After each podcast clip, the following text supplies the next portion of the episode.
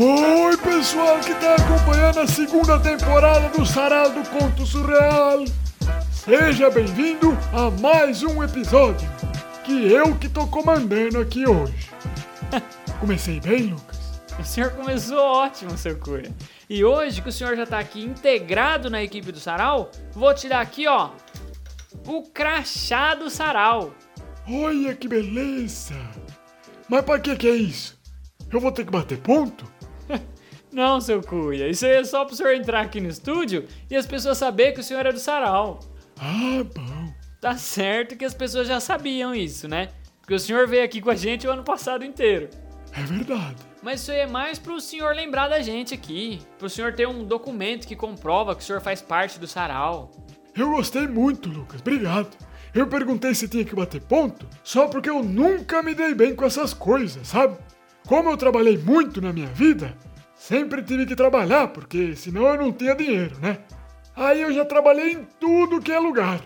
E teve um dos lugares que eu trabalhei que era uma fábrica que juntava peça de metal com parafuso. A gente tinha que bater ponto, sabe? E eu não era muito bom nisso. Nas outras coisas que eu trabalhei, eu sempre fui o melhor. Fui o melhor coletor de lenha para fogueira, o melhor cavador de poço, o melhor motorista de carro funerário, o melhor dos melhores vigia de milharal. Isso sem contar que eu também me destaquei como o melhor construtor de armadura da Idade Média. Mas quando começou a aparecer as fábricas, que tinha que bater ponto e tinha que ficar só apertando parafuso numa esteira, eu tive dificuldade para me adaptar. Foram muitos anos até eu conseguir me dar bem com essa nova forma de trabalhar. Os meus parafusos eram os mais bem apertados. O patrão não tinha o que reclamar disso. Eu apertava tanto que o negócio ficava como se tivesse sido soldado um no outro. Teve até uma vez que fizeram uma fiscalização dessas lá na fábrica dos parafusos para ver se o serviço estava funcionando direitinho. E o Carlinho, meu patrão, pegou o parafuso que eu que tinha apertado porque ele sabia que o meu serviço era garantido. Primeiro, o fiscal lá tentou puxar com a mão para ver se saía. Não conseguiu. Depois pegou um alicate e nada. E aí ele começou a colocar peso em cima para ver se o parafuso saía. Prendeu uma tábua no meu parafuso e começou a colocar peso. E nada do bichinho se mexer. Ele subiu em cima, colocou tudo os pessoal da fábrica em cima e o parafuso lá parado. Amarrou o parafuso num trem, depois prendeu nos elefantes de circo, até num foguete desses de ir pro espaço o fiscal prendeu. E meu parafuso nem se mexeu. O homem deu os parabéns pro Carlinho e falou que tava tudo certinho, tudo dentro dos conformes. Mas que como aquilo era um parafuso, ele tinha que ser possível de desrosquear se quisesse. E aquele ali não tava desrosqueando.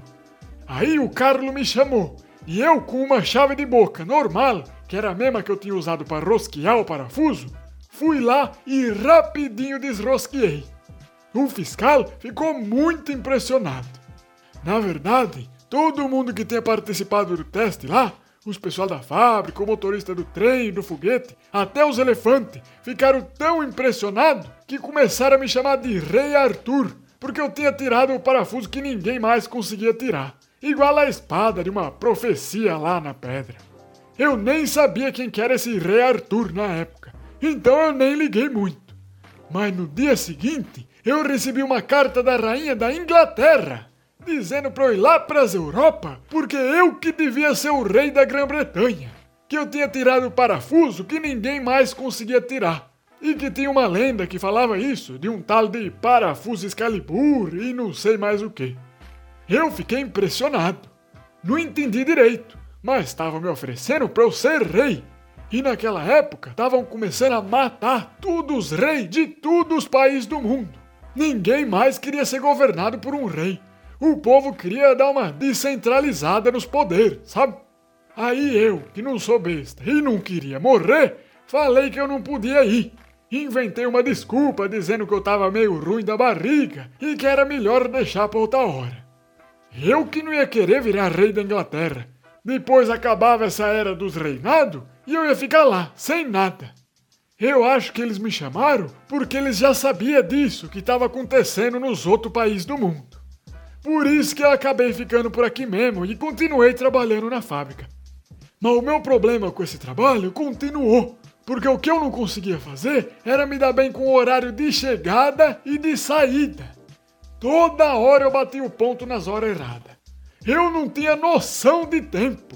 Quando eu via, eu já estava atrasado para entrar no serviço. Depois, eu ficava lá apertando os parafusos sem parar. Perdi os horários de almoço e quando percebia, já estava três dias seguidos trabalhando sem parar para descansar. Demorou uns anos até eu entender certinho como que funcionava. É, mas agora o senhor é muito bom nisso de horário, né? Porque o senhor tá sempre aqui na hora certinha.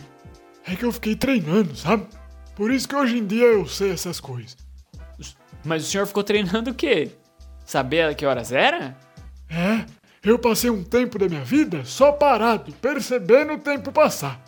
No começo, eu ficava parado na frente do relógio, vendo o tempo passar, para eu saber certinho quanto tempo que estava passando. Depois eu ficava parado longe do relógio, percebendo o tempo passando e tentando acertar quanto tempo que tinha passado. Demorou até eu começar a acertar, viu? Mas o ruim desse meu treinamento foi que, como eu fiquei só vendo o tempo passar, essa época foi a época que eu mais envelheci, porque eu tava prestando atenção no tempo passando, né? Mas depois eu corrigi isso também. O senhor corrigiu o seu envelhecimento? Não é bem que eu corrigi o envelhecimento, mas foi meio que isso. Porque depois que eu treinei perceber o tempo passando, eu comecei a treinar de deixar o tempo passar, sabe? Não, como assim? Por exemplo, se tem alguém querendo passar e você não deixa, essa pessoa te empurra e te leva junto.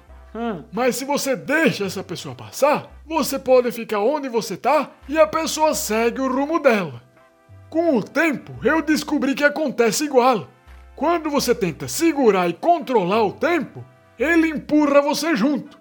Mas quando você dá licença para ele e deixa o tempo passar, você não precisa mais se preocupar com o tempo carregando você junto com ele. Meu Deus, seu cuia! Eu não sei como que isso pode funcionar, mas essa é uma ideia muito bem pensada. Claro que é. Eu mesmo que pensei. E na época que ser pensador nem era chamado de filósofo ainda. Eu trabalhei nisso também. O senhor é muito trabalhador, seu cuia. Sempre fui. Não me orgulho disso não. Se eu pudesse, eu não trabalhava. Mas eu sempre gostei dos trabalhos que eu trabalhei. Sempre fui muito bom. E aqui, o senhor é muito bom em contar suas histórias também. Obrigado, Lucas. E outra coisa que o senhor é bom é em terminar nossos episódios com os recados importantíssimos que o senhor dá para os ouvintes. É verdade. Eu dou recado bom mesmo. Pode dar então. Ah, já acabou o episódio de hoje? Já, o senhor já contou uma história hoje. Nossa, eu conto história que eu nem percebo. Deixa eu ver o recado de hoje então.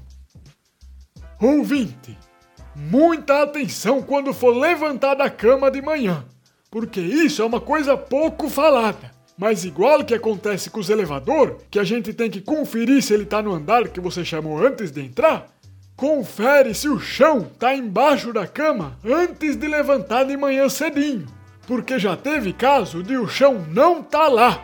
E aí a pessoa caiu e se estabacou lá embaixo. Um perigo!